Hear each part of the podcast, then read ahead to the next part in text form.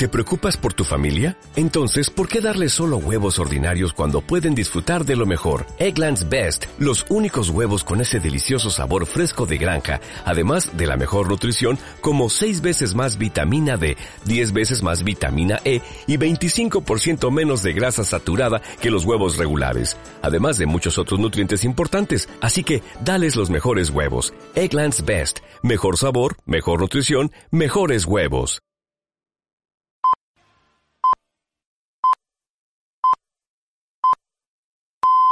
Un programa más de Lances de Radio para nuestros estimados oyentes, simpatizantes del mundo rural, amigos de las actividades y deportes al aire libre.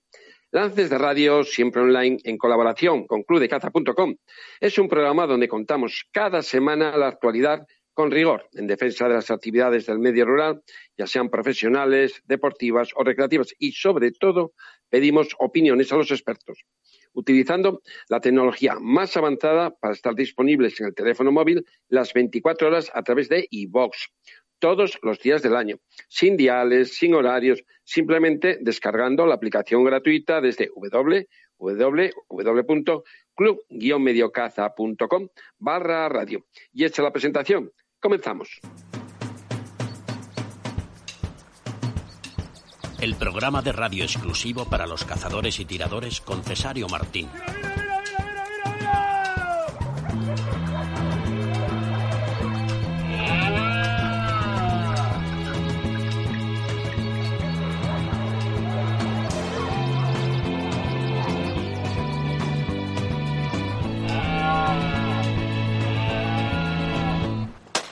Este programa corresponde a la semana del 12 al 19 de noviembre de 2022.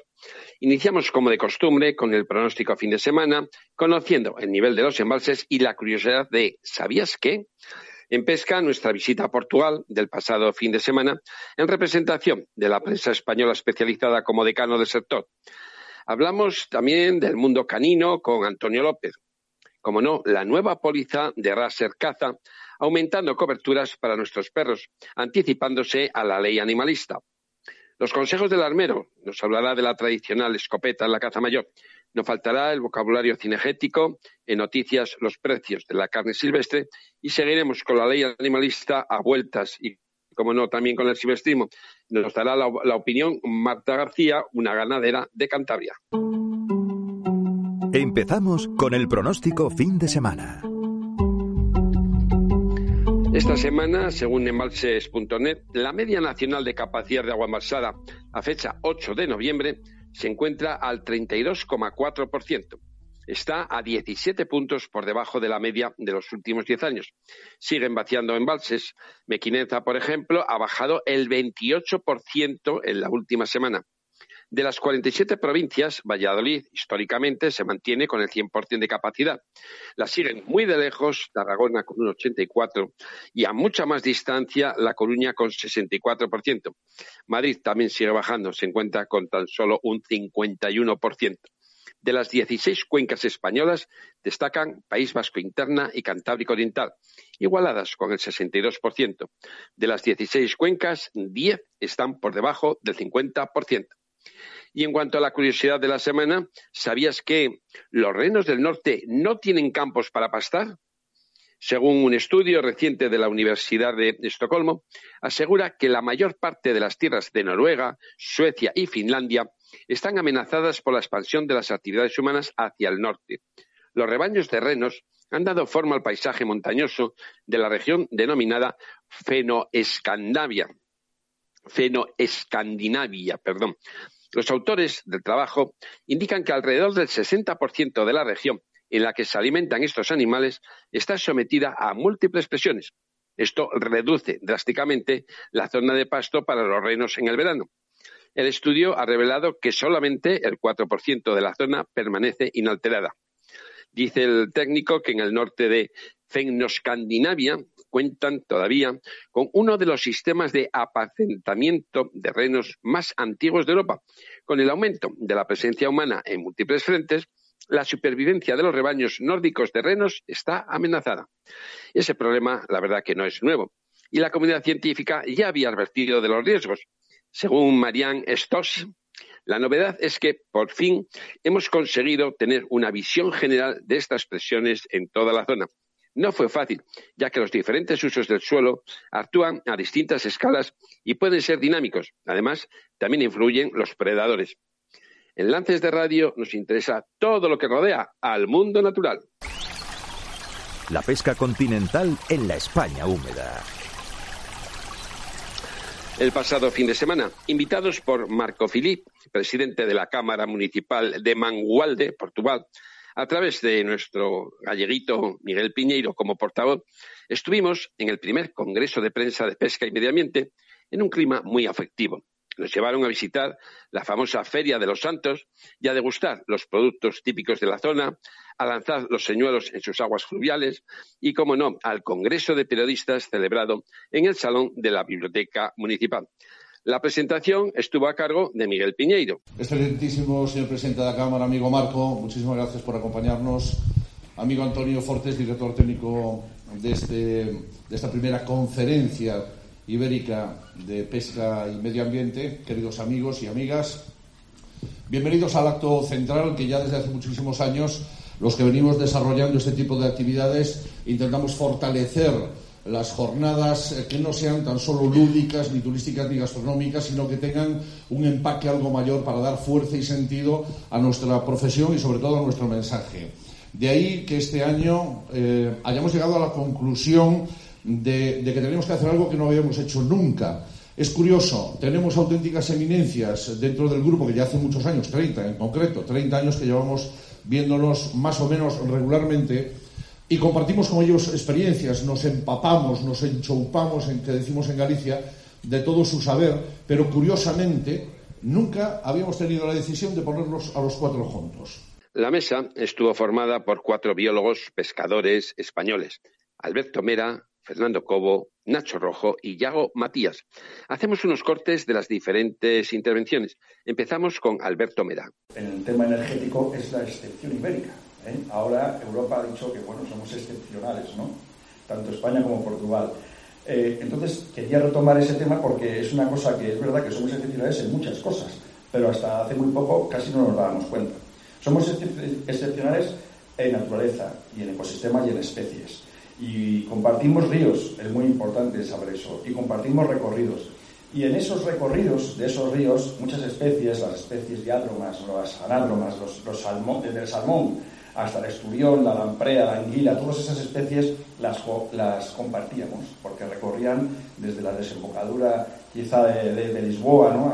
subiendo para arriba o desde eh, los demás ríos, y poco a poco esas especies, pues, bueno, con un montón de problemas que tenemos conjuntos, como son las, las multitud de barreras que tenemos en, en los nuestros ríos, pues han ido afectando. Pero hay proyectos muy importantes que se llaman proyectos interregionales, en los que, bueno, aquí yo creo que el que más experiencia tiene y el que tendría que, pilotar más este, este espacio es, Fernando. Hay proyectos muy importantes de, cooperación en los que los dos países, tanto España como Portugal, trabajan conjuntamente en saber y en diagnosticar y en intentar buscar soluciones para que estas especies pues las conservemos en de la mejor manera posible, de una manera eh, conjunta y cooperando, cosa que hasta hace poco pues era más difícil. Por su parte, Fernando Cobo explicó.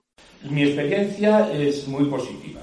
Muy positiva eh, porque hemos conseguido, por ejemplo, con cooperación con Portugal en el norte, en el campo internacional del río Miño, hemos conseguido eh, hacer el, único, yo creo que es el, sí, este, todavía es el único, el único plan de gestión de la anguila europea eh, que atañe a los países de la Unión. Y, nuestro, y sirvió como ejemplo y sirvió como ejemplo para otros, otras cuencas internacionales europeas. Pero, ¿por qué se pudo conseguir? Pues se pudo conseguir porque hay muy buena sintonía entre eh, un profesor de la Universidad de Porto, que es el director del Aquamuseo de Vilanova de Cerveira, y eh, yo, me, me, precio de ser su amigo, me honro con, ser, con su amistad, que fui director durante 20 años de la Estación de Hidrobiología de la Universidad de Santiago de Compostela. Entonces hemos podido coordinar perfectamente el plan de gestión de la anguila y aportando información de los lados y coordinando los muestreos, tanto en los afuentes de la margen española como de la margen portuguesa, conseguir eso. Tengo una muy buena experiencia también con el programa Diades, que es, eh, que es un programa del Atlántico que afecta a Portugal, España, Francia, eh, Irlanda, el Reino Unido también, antes del Brexit, pero continúa con esto, eh, y Países, Países Bajos. El pescador Nacho Rojo también dio su propia impresión. Eh, las especies eh, no tienen, no tienen, no tienen fronteras, no saben de, lugares ni, ni, de normativa. Y entonces cuesta mucho cuando tienes la ilusión de conservar una especie que una línea imaginaria te impida desarrollarla. Y más cuando estás en, en tu país, como decía Fernando, que parece mentira que, los gobiernos de distintos países con diferentes idiomas se entiendan mejor muchas veces que lo que tienes en casa. ¿no? Eso lo tenemos muy claro con las normativas de un sitio en unos ríos y en otros que son absolutamente eh, opuestas o con las políticas. Todos quieren conservar el espacio, pero cada uno a su manera. ¿no? Entonces, bueno, uno de las de las digamos de los hándicaps que tiene la conservación de la biodiversidad son las especies exóticas, eh, exóticas, invasoras, eh, que, hay. Yo, yo, tengo una apreciación, bueno, que a lo mejor a algunos de los que están aquí no les gustaría, ¿no? Yo como biólogo creo que la naturaleza es una película, no es una fotografía. E intentar volver al pasado siempre es peligroso, ¿no? Porque te puedes quedar sin saber qué pasa en el final de la película. Finalmente, por el cuadro español cerró el, acto de ponencias Yago. En los últimos años casi todas las zonas tienen su, su asociación de, de pescadores de la zona, bien sea de un tramo, de un río, una ciudad, un pueblo, y cada vez tienen más peso y más voz eh, públicamente a la hora de presentar sus alegaciones en cualquier actuación pública que se vaya a realizar en, nuestros cauces.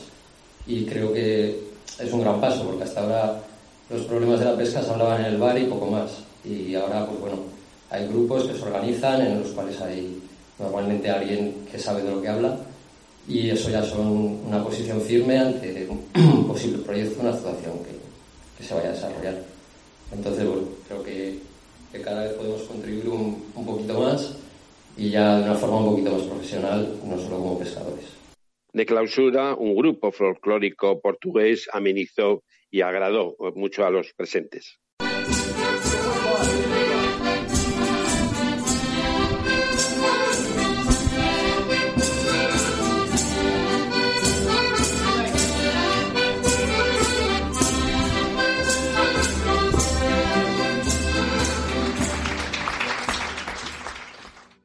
Intervinieron un técnico portugués en materia de energía y medio ambiente, Antonio Fortés, por su parte, como promotor del Congreso, y, como no, el presidente de la Cámara, lo que aquí llamamos el alcalde. A este último le pudimos entrevistar al final. Estamos en Mengualde, Portugal, y nos encontramos con Marco.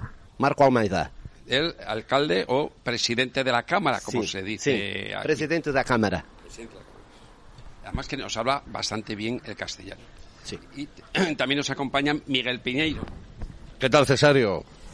Eh, eh, ¿Cómo ha ido este congreso eh, de llamar a los españoles, a los periodistas de pesca, venir aquí con motivo de la fiesta tan popular?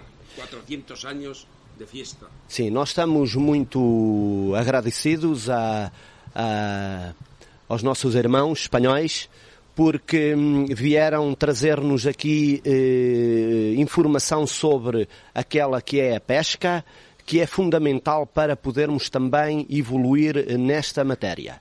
Eh, este fim de semana foi escolhido propositadamente para poderem também eh, presenciar aquilo que de melhor se faz neste Conselho.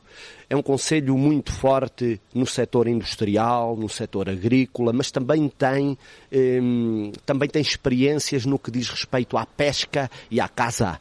E, e por isso eh, este fim de semana é a nossa maior montra do ano. Nós temos mais de 400 expositores numa feira que tem centenas de anos. E por isso eh, eu quero agradecer a toda a comunicação eh, de Espanha, espanhola, que esteve connosco, que veio eh, engrandecer ainda mais esta, este nosso certame eh, e, que, eh, e que vai levar daqui com certeza uma boa imagem daquilo que se faz aqui, daquilo que se produz. Este é o início de um caminho que vai ser um caminho de sucesso para o ano cá estaremos mais uma vez para vos receber e proporcionar-vos mais e melhores condições e dar uma resposta ainda melhor no que diz respeito à pesca e à caça, com o envolvimento das coletividades que temos no Conselho, que trabalham a pesca e a caça e que eh, também vão estar connosco naquele que é um desafio comum. Eh, Miguel, ¿cómo se ha llegado al acuerdo para que una representación española, a través tuya, lógicamente, eh, podamos estar aquí disfrutando de las fiestas de este pueblo, de este río y de todo lo que nos han ofrecido, que ha sido todo muy bueno? Aleja de mí cualquier mérito o merecimiento porque no lo tengo. Simplemente he realizado la función de catalizador me ha pedido Antonio Fortes, que es un viejo conocido de los encuentros de prensa Vilacudín, a los que tú asistes habitualmente cuando se llevaban a cabo, que esperamos, por cierto, ponerlos en marcha eh, próximamente, nos ha pedido hacer un pequeño esfuerzo. Un pequeño esfuerzo porque la pandemia nos ha cambiado la vida absolutamente a todos. Llevamos tres años con una serie de hándicaps, de verdaderos problemas, y hemos hecho un esfuerzo eh, atendiendo una llamada que nos eh, parece oportuno, por una simple razón. Porque cuando atiendes una llamada, miras quién hace la llamada. Y Mangualde tiene los elementos suficientes eh, para mm, dinamizar una ciudad y tener en cuenta lo que precisamente nosotros promulgamos, que es el sector natural, el medio natural, la caza, la pesca, la naturaleza, el medio ambiente y la lucha contra todos los desatinos que el hombre, la mano del hombre comete eh, con las especies invasoras y en contra de la biodiversidad. Eh, dice el doctor Fernando Cobo que no podemos virar la espalda ni darle la espalda a las arterias porque son fuente de vida. Los ríos es lo, que más necesita la humanidad y Mangualde tiene esas cualidades, eso fue muy fácil congregarlos a todos aquí este fin de semana. Eh, Marcos, ¿se ha cubierto la expectativa de la representación de la prensa española aquí y pensáis que el año que viene se puede repetir? Sim, de todo. Para o ano vamos repetir e vai, para o ano vai ser ainda uma festa maior. Nós vamos envolver para o ano todos os clubes de caça e de pesca eh, que vão estar connosco, vão abraçar este projeto em conjunto, vamos eh, dotar a nossa pista de pesca de melhores condições para poder chamar mais pescadores de oriundos de todo Portugal, mas também de toda a Espanha. Eso está muy bien. Además, habrá que intentar que haya un traductor simultáneo, tanto para español como para portugués, para facilitar un poco, aunque se les entiende muy bien, pero... Sí, estamos ya, no es como el norte de Portugal, que, que es como el sur de Galicia, Hay, hablan ya un idioma que es un mestizaje. Te voy a decir una cosa que nos estamos olvidando, y sin embargo hoy lo hemos comentado todos. ¿Qué tiempo hemos tenido en Mangualde? Que daba mal tiempo incluso hace unos días, y hemos disfrutado de dos días soleados, da gusto estar en las terrazas, el ambiente y mañana ya veremos con un poco más de calma, después de hoy ver el, el Barrachen de Fasilde, mañana disfrutaremos de, la, de lo que es la ciudad, la feria y da gusto ver el apego que hay por, por lo que son las tradiciones, Cesario, algo que lamentablemente se está perdiendo. El eh, Mengualde, eh, ¿cuántos habitantes tiene? ¿Cómo es un poquito la ciudad y cómo es un poquito el municipio? Sí, Mangualde tiene 20.000 eh, pessoas. Eh, tem as maiores empresas de transportes logísticos de caminhões, tem 41 empresas de transporte, mais de 2 mil caminhões TIR, tem a segunda maior empresa do setor automóvel, tal, tal como Vigo, Saragoça, tem a Citroën, a PSA em Mangualde, nós temos também uma agricultura muito forte, temos o queijo, temos a maçã, temos o vinho, temos o mel, que são produtos nossos genuínos e temos também os frutos vermelhos, os blueberries, que eh, são a nossa marca.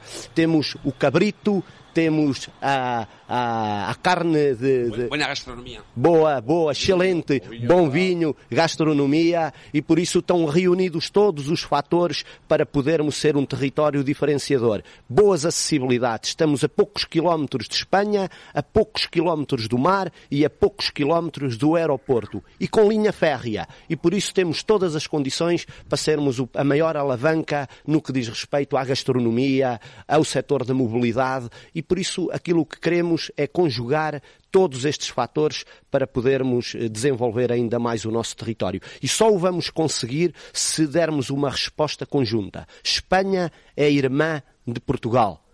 Temos que trabalhar em conjunto porque só dessa forma é que vamos atingir o sucesso. Muchas gracias, obrigado y hasta el año próximo. Até ao próximo ano. Obrigado, gracias. Obrigado. Gracias, Cesario. Hasta el año que viene nos volvemos a ver aquí, si no nos vemos antes, que creo que sí.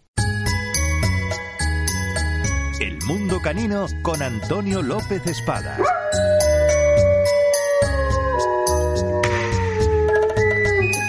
Antonio López Espada es el redactor jefe de la web más visitada del sector cinegético, Club de Caza, donde tenemos alojado además este programa del decano del sector.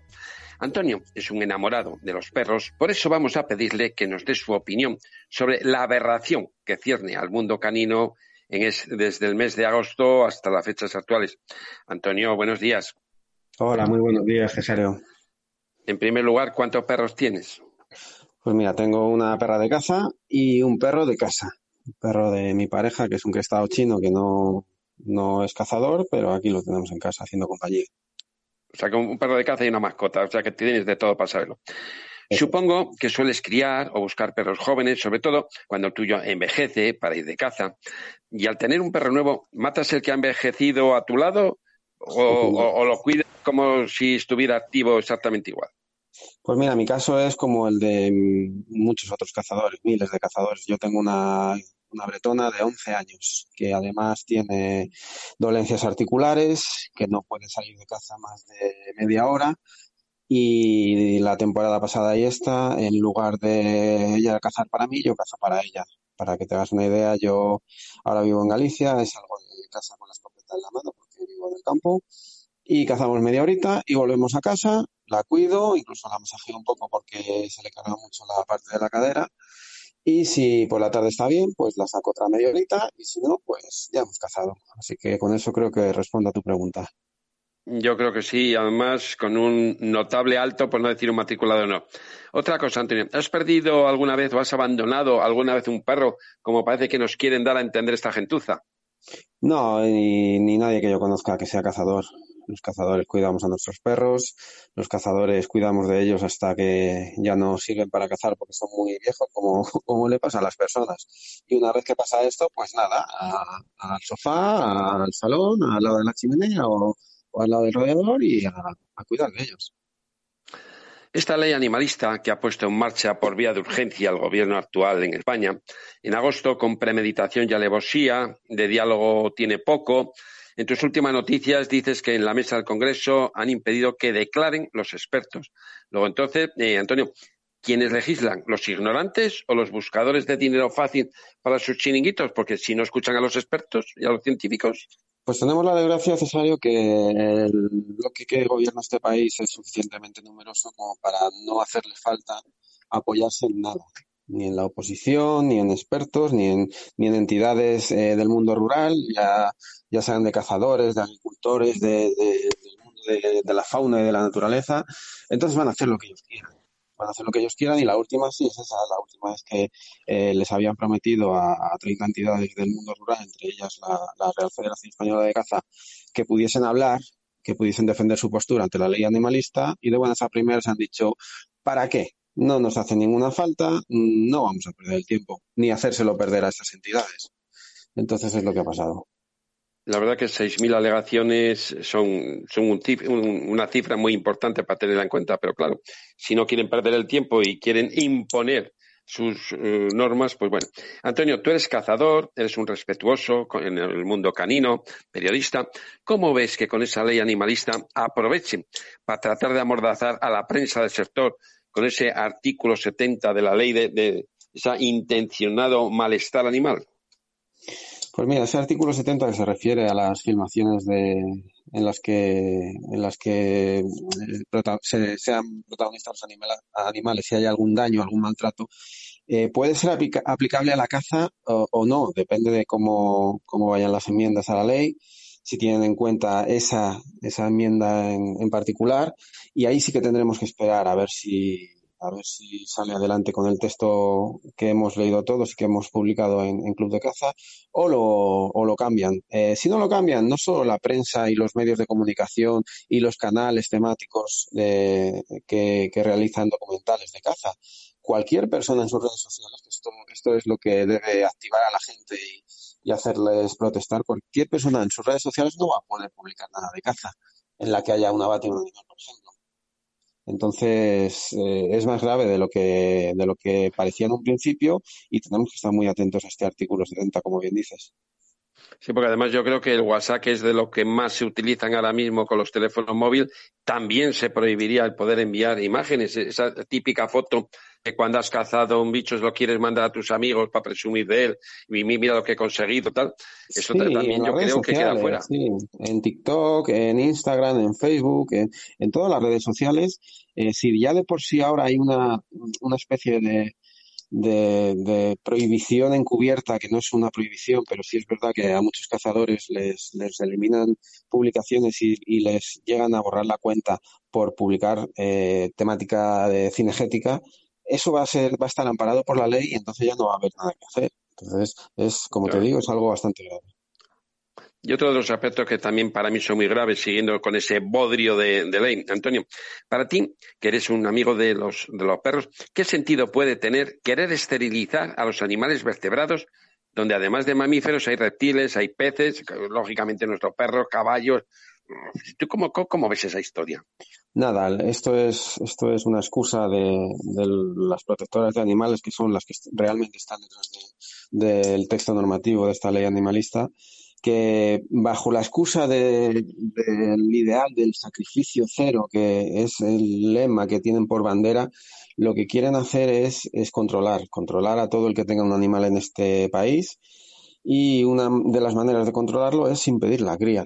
Impedir la cría, pues como, como bien dices, esterilizar a los animales cuando especialistas veterinarios eh, han señalado que puede llegar a ser bastante judicial para la salud de esos animales. Yo esterilicé a mi perra cuando tenía año y medio por decisión propia, porque no quería criar con ella, porque consulté con varios veterinarios, antecedentes de, genética en su, en su árbol genealógico, me, me aconsejaron esterilizarla, pero como decisión personal. Tú no puedes imponer esa decisión a todos los propietarios de mascotas de toda España. Eso es una barbaridad. Además que con el tiempo y las generaciones se perderán, se perderán determinadas razas, ¿no? Y eso me parece que es, vamos, anticonstitucional, antilegal, anti, anti todo, pero en fin. Cambiando de tercio, eh, acaba de empezar la caza general, hemos pasado la media veda, a ti te gusta ir con buenos perros de muestra porque tienes unos perros preciosos y que cazan muy bien. Has iniciado la campaña, ¿qué tal te fue la media veda? ¿Qué tal ahora la general? Cuéntanos también pues un poquito de caza. En media veda bajé a Madrid, que mi padre tiene un coto en la comunidad de Madrid. Estuve grabándole para hacer un, un vídeo de caza de paloma turcaza al paso y nos lo pasamos pipa. Eh, fue un día muy bueno. Mi padre abatió eh, bastantes palomas, también falló bastantes porque el primer día ya sabes que no estamos muy puestos en tiro y, y, y lo incluimos en el vídeo y ha tenido bastante aceptación porque la, caza, la caza no consiste en abatir, abatir, abatir, abatir, no, la caza hay muchos fallos y es uno de los problemas que tenemos en este sector, que hay que mostrarle a la sociedad que se falla mucho, que no se, que no se mata todo lo que se ve en el campo, que eso, que eso no es la realidad de la caza. Entonces, en la media veda, pues sí, un par de días allí en el, conto de, de, Madrid, nos lo hemos pasado muy bien. Y aquí, como sabes, vivo en Galicia, la temporada se abrió hace dos semanas y he salido los dos domingos de estas dos semanas con la perra, ya sabes que te he dicho media horita, y hemos cazado una perdiz cada día, que ha sido una lotería, que hemos tenido muchísima suerte, pero la verdad es que no me puedo quejar, no me puedo quejar porque la temporada va muy bien y para ser una de las últimas temporadas de caza de la perra, eh, creo que le estoy rindiendo el homenaje que merece. Ella ha cazado para mí 10 años y los que le queden los voy a cazar yo para ella. ¿Crees que peligra la caza cuando se ve cada día más animales salvajes dentro de los parques urbanos, cruzando las carreteras, que es un, índice, desde luego, de, sobreabundancia de especies, ¿no? Sí, mira, eh, eh, precisamente hablando de esto, hemos publicado esta semana una entrevista con el, con el doctor Pedro Cavadas, que supongo que le conoces, es un cirujano eh, conocidísimo reconocidísimo en el mundo, que lleva la afición a la caza con arco allá donde va, porque, porque va con su chaqueta de caza a los platos de televisión, a las entrevistas de, en prensa. Y yo se lo preguntaba, porque claro, el, la caza con arco también está tomando un papel de control eh, de esta sobreabundancia de jabalíes y animales urbanos que se están urbanizando. Y él me decía, mira, si, te parece bien, te voy a leer rápidamente un párrafo de esta entrevista. Hasta, como respuesta a esta pregunta decía, los humanos ya eliminamos a los grandes depredadores del hemisferio norte en el neolítico. Los únicos depredadores somos nosotros. Es una realidad. Las poblaciones de jabalíes de Europa necesitan una mortalidad acorde a la natalidad. Matemática básica. Es necesario. La caza selectiva se practica en todos, en todos sitios, incluso en los parques naturales de todo el mundo. No hacerlo lleva a superpoblaciones que entran en conflicto con el ser humano. Fíjate eh, qué bien resumido está por un personaje muy reconocido en su profesión, número uno en, la cirugía reconstructiva y además que es cazador con arco. De luego no se puede decir tanto en, tan poquito espacio y, que tiene toda la razón. En el mundo entero se caza, será por algo. El mundo entero es tonto y en España somos muy listos. Es que somos malitos del mundo entero. Pero a Pues Antonio López de Espada, que muchas gracias una vez más por contar en Lances de Radio tus opiniones sobre el sector y, y, que lo sigas trabajando y dándonos cada día las noticias más importantes que surgen en el sector. Muchas gracias. Gracias, Cesario. Hasta pronto. Programa Lances de Radio, la radio online de Club de Caza.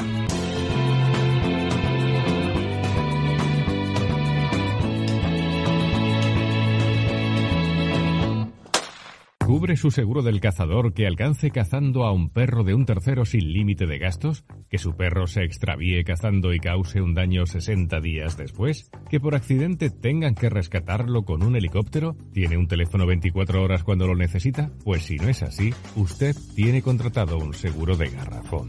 Protéjase usted y su perro con el mejor seguro del cazador del mundo cinegético, el de Rasher Caza Kirema, y que no le duela la cabeza.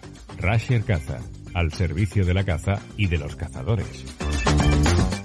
Cárnicas Dive. Cuatro generaciones desde 1979 al servicio del consumidor nacional e internacional. Contamos con la última tecnología para garantizar la trazabilidad de nuestras carnes. Poseemos el certificado internacional IFS que asegura una calidad 100% en todos nuestros productos.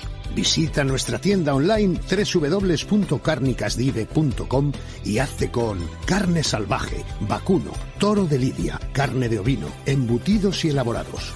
Envíos en 48 horas. Disponemos de lotes para regalar o compartir. Cazador, te recogemos las reses directamente del campo. Compramos desmogues en temporada. Síguenos en redes sociales, Facebook e Instagram. Ahora gracias a Trofeo Caza, protege y transporta cómodamente tu arma con una funda para rifle o escopeta. Suscríbete ya a Trofeo Caza. Recibe cómodamente todos los meses tu revista durante un año, donde quieras y llévate una funda acolchada para rifle o escopeta. Tú eliges. Todo por solo 69,99 euros. Suscríbete o renueva tu suscripción a través de la web trofeocaza.com. Suscríbete ya. Oferta válida solo para España y hasta fin de existencias, solo 50 unidades.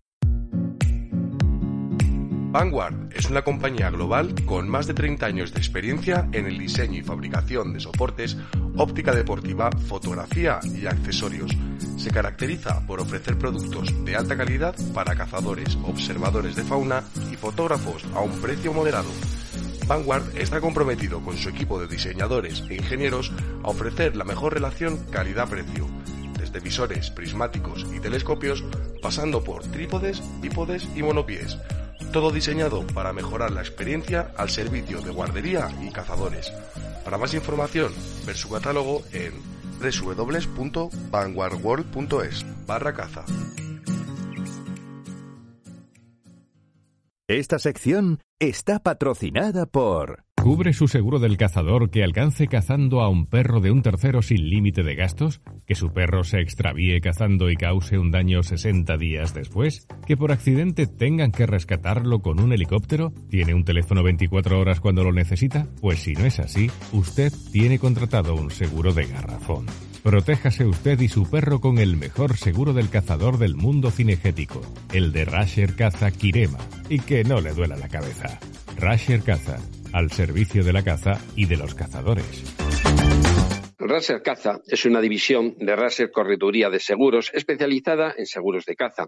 Para hablar de los mejores seguros nos acompaña, como de costumbre, Rafael Canalejo, ingeniero industrial, director de Raser Caza desde el año 2013, empresa líder como referencia en el sector cinegético y piscícola. Rafael Canalejo, días. Buenos días, Cesario, para ti y para todos los oyentes. Llevamos varias semanas a vueltas con la ley animalista, siguiendo paso a paso la tramitación. Eh, Raser siempre va un paso por delante para asegurarnos ante cualquier sorpresa. Hoy queremos que Rafael nos explique ese seguro canino de 24 horas. Rafael, ¿cómo surge esa idea? Cesario, es que en Raser Caza tenemos un seguro que cubre nuestros perros de caza las 24 horas del día. Eh, cubrimos con el seguro del cazador la acción de cazar y el adiestramiento de los perros, y mediante la contratación de un anexo especial para nuestros perros las 24 horas del día. Ahora, lo que pretendemos en nuestros seguros más altos de gama es asegurar las 24 horas a nuestros perros sin tener que contratar un seguro especial para ello. Sí, has oído bien. Incluir la propiedad de los perros de caza sin incrementar casi nada el precio del seguro del cazador. Esa es nuestra orientación y esto es nuestro objetivo. Y además que eso no, es muy normal, porque siempre que se hace una ampliación de cobertura hay una ampliación económica al lado, con lo cual esto es un doblete, que podríamos decir, en la caza. Esta ampliación de póliza, eh, Rafael, ¿a qué se debe? ¿A la ley del bienestar animal nacional? Al actual del País Vasco que exige que todos los perros, incluidos los de caza, que estén asegurados con un seguro de responsabilidad civil de 24 horas al día. ¿Cómo surge esto? Mira, eh, realmente es nuestro nuevo modelo para todos los cazadores que tienen sus seguros K3, KBI, KTM y PS, ya sean en Quirema o la Federación Vasca de Caza, para que no tengan que preocuparse por lo que hagan sus perros de caza nunca, las 24 días, eh, lo vamos a hacer para que estén asegurados. Por eso nace, eh, entre otras cuestiones. La ley de... Eh. Sí, sí, perdón. Sí, dime. No, termina. Te iba a decir que si esta nueva póliza está ya en el mercado o es un proyecto a poner en marcha con motivo del regalo de Reyes que tenemos ya encima. Bueno, eh, la ley de bienestar animal ya sabes que está desde el País Vasco desde el 18 de agosto en funcionamiento, ¿no? Eh, también tenemos una directiva en vigor que, exige en este seguro, estos nuevos seguros. Nosotros actualmente tenemos nuestro seguro estándar que lo vamos a seguir manteniendo a partir del 1 de enero. Eh, cubren los perros de caza en entrenamientos y, y, en la acción de cazar y luego lo puedes escribir pero va a estar disponible para todos los cazadores a partir del 1 de enero ya todo integrado. En los seguros, no en todo, porque nosotros tenemos que dejar opción a nuestros clientes y cazadores que elijan quiero este o quiero el otro, pero lo van a tener disponible a partir del 1 de enero. Y como tú has dicho, eh, hay una pequeña modificación de precio, pero es ínfima. Eh, tú sabes que desgraciadamente eh, la, inflación y los costes de todos los productos de seguros va a hacer que se incrementen probablemente muchísimos de ellos a partir del 1 de enero. Nuestro incremento va a ser muy por debajo, muy por debajo de lo que sería solamente un tipo de inflación. Por lo tanto, nos vamos a mantener de verdad eh, el precio, pero incrementando las coberturas y las garantías. Yo siempre me pongo en el caso de un afectado y siempre te hago alguna pregunta puntual que, no sé, que me da la sensación que puede ser una duda. Y es, por ejemplo, el caso de robo o extravío de nuestro perro con nocturnidad y alevosía, que son los casos más frecuentes frente a la leyenda del abandono, del maltrato. Rafael, ¿cómo se tramita esa situación? ¿Como un parte más o con denuncia con inclusión policial? Vamos a ver, en nuestras pólizas lo que nosotros tenemos son pólizas de responsabilidad civil, que cause nuestro perro un daño a un tercero. Cuando ya está hablando de daños propios a nuestros perros, nosotros tenemos pólizas que eso lo cubren, otras que estamos trabajando en ellas, y, lo que sí decir es que en todos nuestros seguros, en todas estas tarjetas, van dos teléfonos. Uno de asistencia 24 horas para en caso de un accidente nuestro, in situ, porque cazamos normalmente los fines de semana y están todas las oficinas cerradas, tienes un teléfono y otro teléfono de asistencia de la correduría que en el momento que tienes que hacer un parte la tramitación es sencilla porque en nuestra correduría tenemos un departamento exclusivo de, para tratar cualquier siniestro accidente de caza al margen del o un accidente genérico de hogar, de coche, de, de hoteles. No, no, tenemos un departamento exclusivo para caza que, mm, que, entiende de caza, que son cazadores y que se ponen en lugar de la persona que tiene al otro lado del teléfono. Y ya como resumen, para ver si lo he entendido bien, porque esto no es una póliza añadida o voluntaria, eh, es una cobertura obligatoria para añadir al seguro, y si va la redundancia, obligatorio de responsabilidad civil del cazador independiente a una ampliación voluntaria que podemos contratar, ¿no? ¿Es así? Mira, yo te digo, mira, como nosotros somos muy flexibles, a partir del 1 de enero vamos a tener pólizas que incluyen la responsabilidad civil de nuestros perros las 24 horas del día y pólizas como las que tenemos actualmente que cubrirán la responsabilidad civil exactamente como las tenemos ahora y si tú quieres cubrir los, los perros tendrás la posibilidad de hacerlo mediante la mesa. Vamos a tener dar las dos posibilidades, porque no todos los cazadores cazamos de la misma manera, ni todo el mundo tiene la misma posibilidad, ni todo el mundo quiere el mismo tipo de seguro. ¿no? Eh, yo pongo siempre el mismo ejemplo. No es lo mismo, aunque haya un riesgo, el seguro que necesita un cazador de mayor que el seguro que necesita a las personas que yo conozco más de edad que se dedica solamente a correr el pájaro perdido. No es el mismo ni tienen la misma, pueden tener el mismo riesgo ni mismas características. Siempre hay riesgo cuando uno se lleva con armas, ¿no? Y, la prudencia siempre es, imprescindible, pero no es lo mismo. O sea, vamos a tener dar esas dos posibilidades. O lo coges de paquete y va todo incluido, o lo coges de otra manera como lo tenemos ahora. No podemos ser estrictos y esto es lo que quieres, o blanco o blanco, no. Eh, hay blanco, negro y muchísima gama de grises. Como, debe de ser. Además, hablando de riesgos, esta semana ha habido diferentes accidentes de atropellos de la fauna silvestre a los cazadores, que siempre es lamentable y, para eso está el estar bien seguro dentro de lo malo, por lo menos que te cubran y que puedas salir del paso económicamente. Rafael Canalejo, director de Raser Caza, que muchas gracias por la defensa que tienes permanente del cazador y sus amigos, los perros, y que podamos salir al campo cada día más seguros. Muchas gracias y hasta el próximo día. Muchas gracias a ti y a todos los oyentes, Cesario. Esta sección ha sido patrocinada por... ¿Cubre su seguro del cazador que alcance cazando a un perro de un tercero sin límite de gastos? ¿Que su perro se extravíe cazando y cause un daño 60 días después? ¿Que por accidente tengan que rescatarlo con un helicóptero? ¿Tiene un teléfono 24 horas cuando lo necesita? Pues si no es así, usted tiene contratado un seguro de garrafón. Protéjase usted y su perro con el mejor seguro del cazador del mundo cinegético, el de Rasher Caza Kirema, y que no le duela la cabeza. Rasher Caza, al servicio de la caza y de los cazadores. Que me gusta una escopeta y un perro con buenos vientos. Los consejos de Armero. Un perro con buenos vientos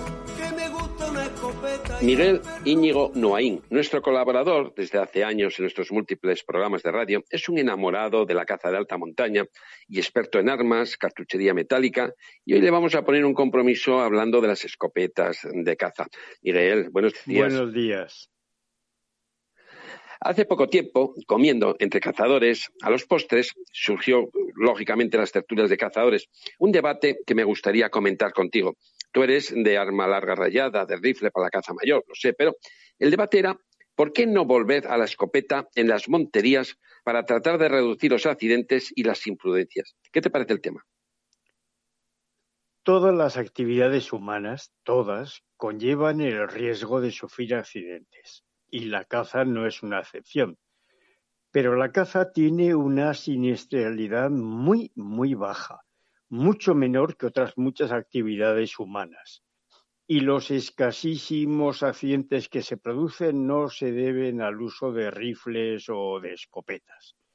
Lo que tenemos que hacer es ser muy prudentes y aplicar todas las medidas de seguridad para reducir ese número de accidentes muy escaso, pero para reducirlo al mínimo inevitable.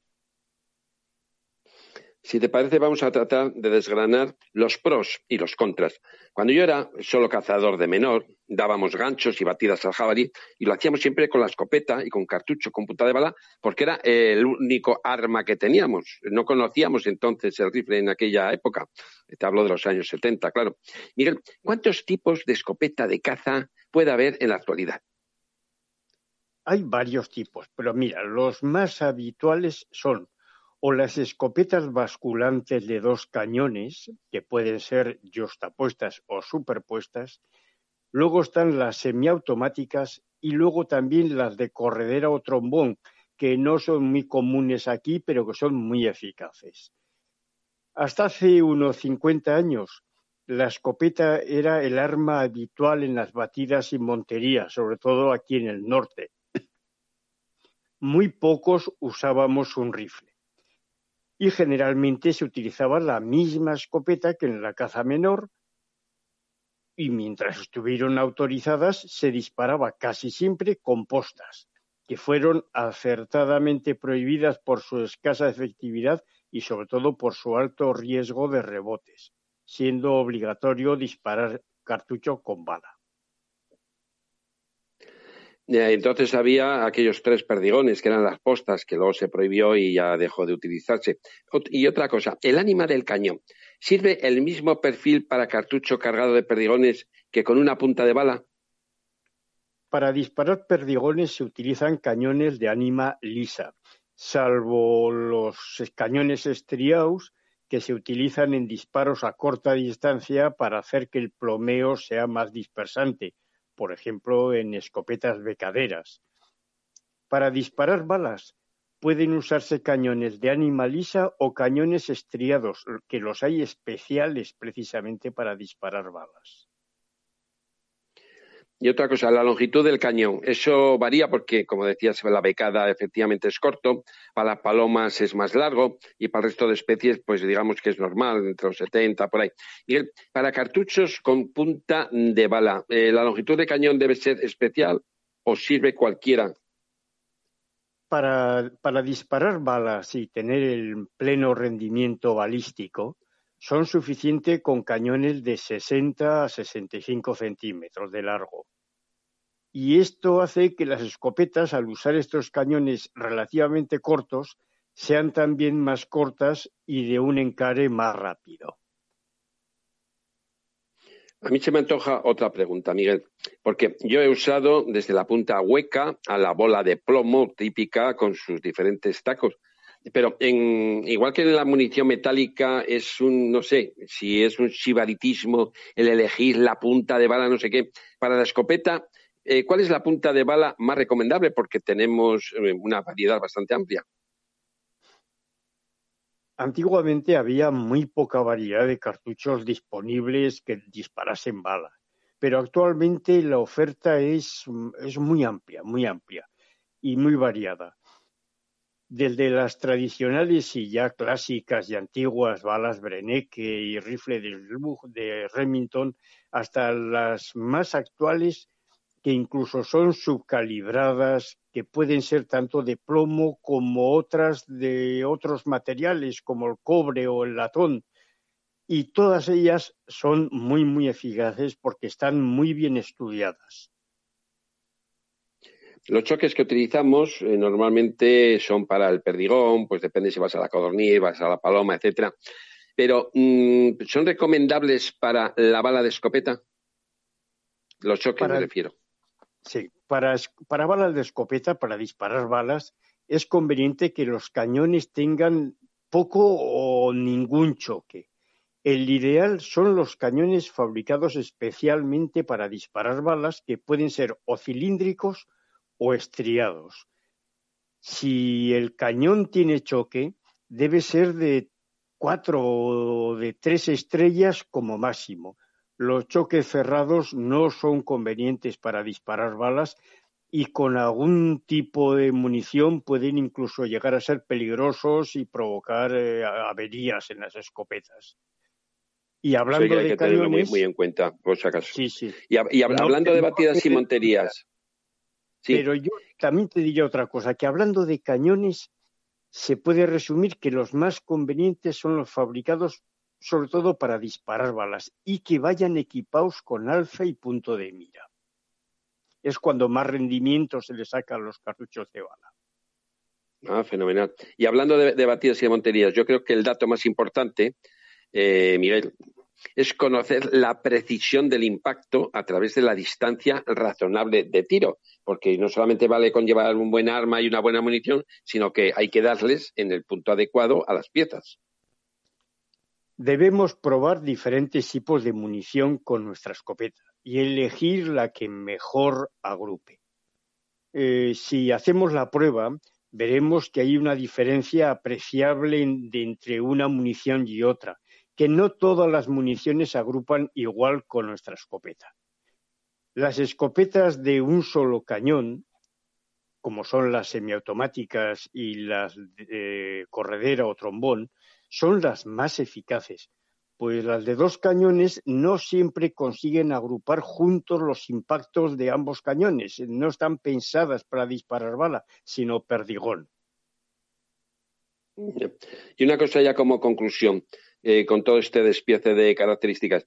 Eh, Miguel, ¿tú aconsejarías la escopeta para batidas, ganchos e incluso monterías de ciervos y cochinos? La escopeta es un arma perfectamente válida para la caza mayor, si aceptamos sus limitaciones. Eh, por, por, la baja velocidad inicial de las balas y por su mal coeficiente balístico, pierden rápidamente la velocidad, su alcance eficaz y razonable se limita a unos 70 o 80 metros de distancia, que por otra parte es una distancia muy razonable para los tiros de batida sobre un animal que se está moviendo y muchas veces incluso corriendo. En determinados puestos con monte muy sucio y disparos a corta distancia, o para los perreros y resacadores, allí donde la ley se lo permita, la escopeta es un arma válida y eficaz si respetamos sus limitaciones. Si disponemos de una escopeta que vale bien y estamos acostumbrados a usarla, no debemos dudar en llevarla, sobre todo si es una semiautomática o una escopeta de corredera con un cañón específico para disparar balas y con un sistema de puntería adecuado, como pueden ser los puntos rojos, que mejoran mucho, mucho la precisión del disparo. Y además la rapidez, mejor que el, que el visor hasta que lo metes dentro. Miguel Íñigo Noaín, un enamorado de la caza de alta montaña y experto en armas y cartuchería. Muchas gracias por los buenos consejos y hasta el próximo día. Hasta el próximo día. Ya sea para caza en las horas del crepúsculo, esperas, jornadas de recechos o para disparos de largo alcance, los visores 6 Conquest V6 con su poder multiplicador 6X impresionan en cualquier situación de caza. Los V6 combinan la legendaria calidad Face con tecnología de vanguardia y un diseño robusto y funcional, con unas excelentes propiedades ópticas que los harán diferenciarse de los demás. Transmisión de luz del 92%, campos de visión amplios y más nítidos, claridad y calidad de imagen y unas torretas precisas para cumplir intachablemente con tus sueños cinegéticos. Que no te vendan parecidos, elige 6. Más información en www.excopesa.es. Alpen Optics, prismáticos, visores, térmicos y nocturnos, hechos solo para la caza, la calidad en Europa.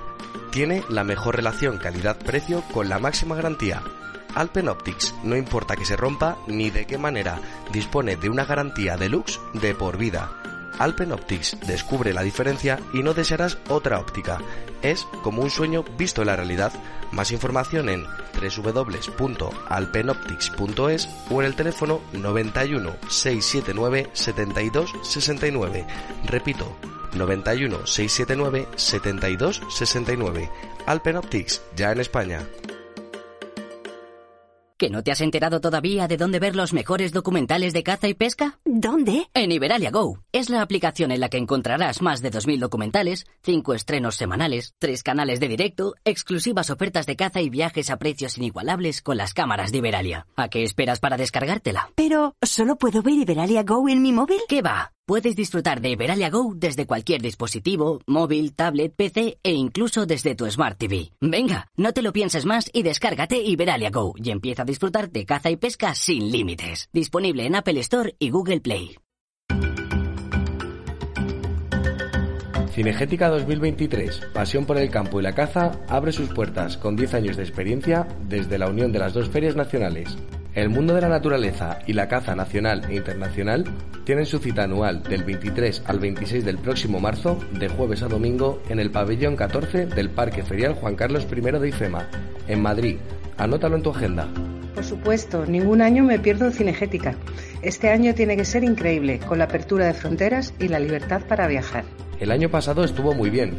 Cada año superan la marca con sorpresas de última hora. Estarán los expositores internacionales y habrá actos programados para todos los públicos. Este año los pequeños, que entran gratis, quieren asistir para tirar con carabina, para practicar cetrería y sobre todo para ver los stand de perros. Eso está hecho. Los mayores estamos deseando consultar safaris, libros, vídeos, cetrería, coches, piro reencontrarnos con las armas, ver la taxidermia, óptica, cuchillería, ropa técnica y las actividades paralelas programadas para disfrutar en familia.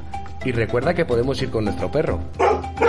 Cinegética 2023, no te la pierdas, del 23 al 26 de marzo en el Parque Ferial Juan Carlos I de IFEMA, en Madrid. Más información en la web www.cinegética.es. El programa Lances de Radio, un año más, estará presente, pero este año mejor, dando abrazos a nuestros oyentes y tomando una cerveza y jamón con ellos.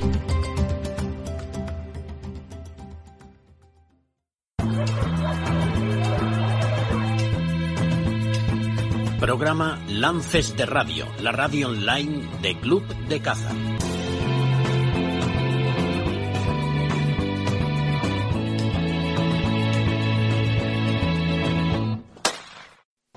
La cultura de la caza empieza en su vocabulario. El vocabulario cinegético es donde se refleja la cultura de su lenguaje. Quien lo desee puede enviarnos una palabra o frase con su significado por escrito o por audio a lances de radio arroba club-mediocaza.com. Lo escuchamos o lo leemos. Del libro titulado Extremadura, Tradición por la Caza, Salvador Calvo Muñoz, un cazador que escribe, nos envía una palabra más de su diccionario con su significado. Ballestero para Alfonso Onceno es el que cuida de las ballestas de los monteros, pero para el común de los mortales es el cazador que lo hace con ballesta. También fue sinónimo de cazador. Salvador, muchas gracias. La propia ballesta es un arma impulsora consistente en un arco montado sobre una base recta que dispara proyectiles llamados saetas, que a menudo también son conocidos como pernos o virotes. El arco. El arco y la flecha es un sistema de armas de proyectil, un arco con flechas que es anterior a la historia escrita y es común a la mayoría de las culturas. Fue usado tanto para cazar como de arma ofensiva. Anteriormente, para cazar se usaba la lanza, quizás el arma más antigua del hombre. Evolucionó desde un palo con la punta afilada hasta un mástil con un cuchillo grande y afilado sujeto en el extremo enfatiza entre la caza y la guerra y es considerado como el arte marcial más antiguo. Última hora, aquí y ahora. Vamos a repasar los precios de la mesa de carne silvestre en Extremadura. El canal de ciervo en grandes partidas está entre 1,85 a 2,05. Canal de ciervo en pequeñas partidas de 1,30 a 1,70. Jabalí, grandes partidas, 1,25 a 1,45. Jabalí, pequeñas partidas, entre 0,60 y 1,20. El gamo, entre 1 y 1,20. El corzo, entre 1,80 y 2,10. El muflón cotiza a 0,50 en pequeñas partidas. Y en cuanto a la caza menor, los precios son de principio de año, no han variado. El conejo entre 1 y 1,50, la perdiz de suelta entre 0,30 y 0,50. Mejores precios en Extremadura, desde luego que está claro que del resto del país. Y nos vamos hasta Cantabria, donde desde la Cantabria profunda, la ganadera Marta García nos envía su opinión sobre la ley animalista. Hola amigos, desde la Cantabria profunda, desde la ganadería Valdelmazo. Bueno, hoy voy a hablaros de la mal llamada ley de bienestar animal, la ley animalista, una ley que promueve el señor Sergio García Torre del partido de Podemos en coalición con los socialistas del señor Sánchez y con los comunistas del señor Garzón y la señora Yolanda Díaz. Una ley ideológica, sectaria, sin ningún tipo de rigor científico, y no lo digo yo, lo dicen los más de 700 científicos que han firmado una carta y un documento oponiéndose de manera directa y pidiendo la retirada de ese proyecto de ley que se está tramitando actualmente en el Congreso de los Diputados. Y hablando del Congreso de los Diputados, llama la atención su tramitación. ¿Por qué? Porque han vetado, el Partido Socialista y Podemos ha vetado a más de 30 asociaciones para poder ir a comparecer a la Casa de los Españoles, a la Casa de Todos, a la Casa de la Palabra, a la Casa del Debate, que es el Congreso de los Diputados. Y llama la atención cuando estudias la ley, cuando la enmiendas, cuando la trabajas, la cantidad de chiringuitos que se van a montar en torno a esta ley. Muy de Podemos. Preparar chiringuitos asociados a la ley para colocar a sus amigos, para ponerles un sueldo público que saldrá de todos nuestros impuestos y de los impuestos que pagamos los ciudadanos y la gente de bien. Una ley que llama la atención en muchos rasgos. Pretende que las hembras no puedan parir. Si una perra o una gata o un animal de compañía eh, se reproduce, tendríamos sanciones hasta de 50.000 euros. Es, es sorprendente que además te pidan un curso para la tenencia de animales, cuando para ser madre no te piden absolutamente nada. Llama la atención que esta ley prohíba literalmente la mutilación y las modificaciones corporales en los animales de compañía. Y que ahora mismo en el Congreso de los Diputados se esté tramitando una ley trans que se va a permitir la modificación corporal de nuestros niños y niñas. Llama la atención que exija a los ayuntamientos el tener un centro adecuado para la tenencia de animales donde que además pueden que tienen que tienen la obligación de recogerles cuando les vean abandonados o eh, que tienen que tener un servicio veterinario 24 horas de urgencia. Es curioso que obliga a los ayuntamientos a tener estas, estas medidas cuando la gente de los pueblos no tenemos médico siete días a la semana ni 24 horas al día.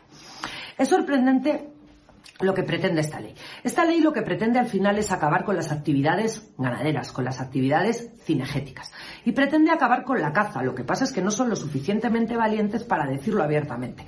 ¿Por qué? Porque España se les echaría encima. La caza es un sector que mueve un montón de dinero, es un montón de gente la que practica esta actividad que contribuye al desarrollo socioeconómico de las zonas rurales. Y además están contribuyendo a la prevención de riesgos sanitarios que los animales transmiten a las personas. Es curioso, como os digo, que les obliguen. Luego se eh, montan un montón de chiringuitos en cuanto a las entidades de protección animal, pero no les exigen tener un veterinario contratado. Pero eso sí, para una feria ganadera, para la feria de abril, para una tradición como puede ser el arrastre de bueyes, te exigen a todos los, a las entidades organizadoras de todos estos eventos les exigen tener un veterinario y un auxiliar de veterinario. Pero para las entidades animalistas, de recogida de animales, a todos estos chiringuitos que están que están defendiendo en esta ley no se les exige nada.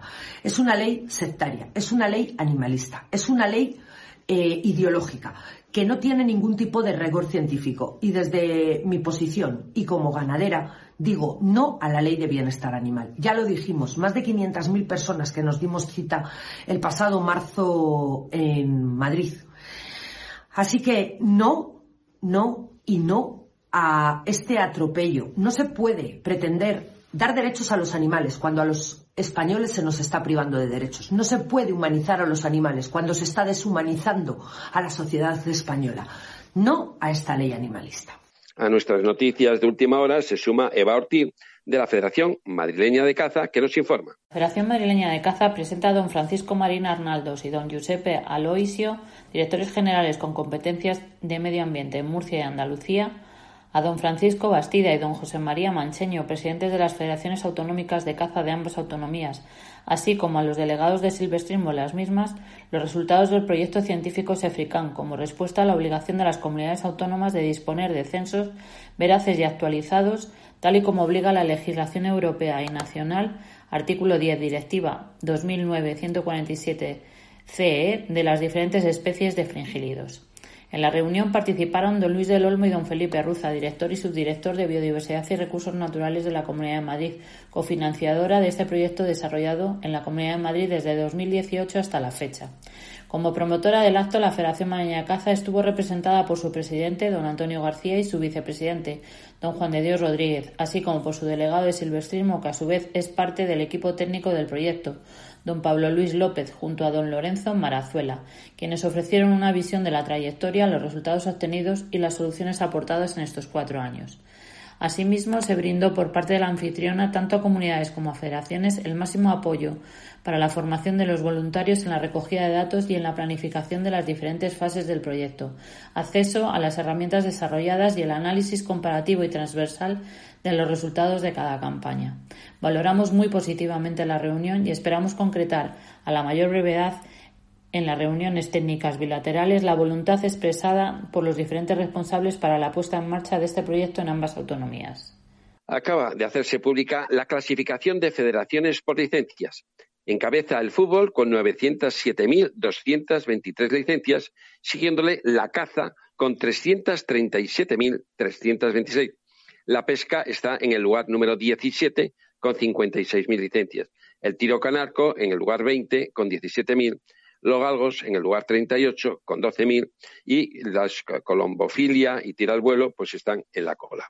Os recuerdo que para conocer las noticias de plena actualidad www.club-mediocaza.com por internet. Han intervenido hoy en el programa Alberto Mera, Fernando Cobo, Nacho Rojo, Yago Matías, Marco de Almeida y Miguel Peñeiro desde Portugal. Antonio López desde Club de Caza, Rafael Canalejo desde Raser Caza, Miguel Íñigo, desde Pamplona, Salvador Calvo, desde Cázares, Marta García, desde Cantabria, Eva Ortiz, desde la Federación Madrileña de Caza.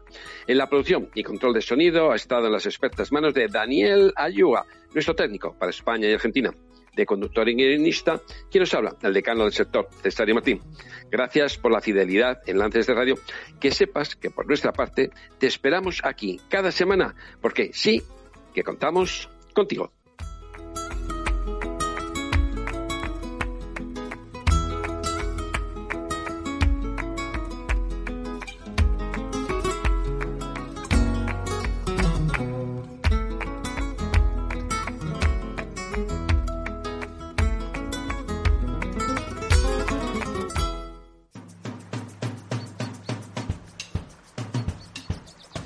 Programa de radio exclusivo para los cazadores y tiradores con Cesario Martín.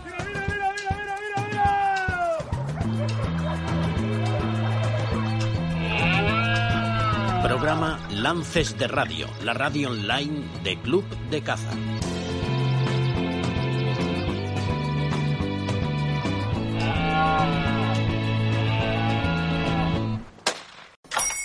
Hola, buenos días, mi pana. Buenos días, bienvenido a Sherwin Williams. ¡Ey! ¿Qué onda, compadre? ¿Qué onda? Ya tengo lista la pintura que ordenaste en el ProPlus app. Con más de 6.000 representantes en nuestras tiendas listos para atenderte en tu idioma y beneficios para contratistas que encontrarás en aliadopro.com. En Sherwin Williams somos el aliado del PRO.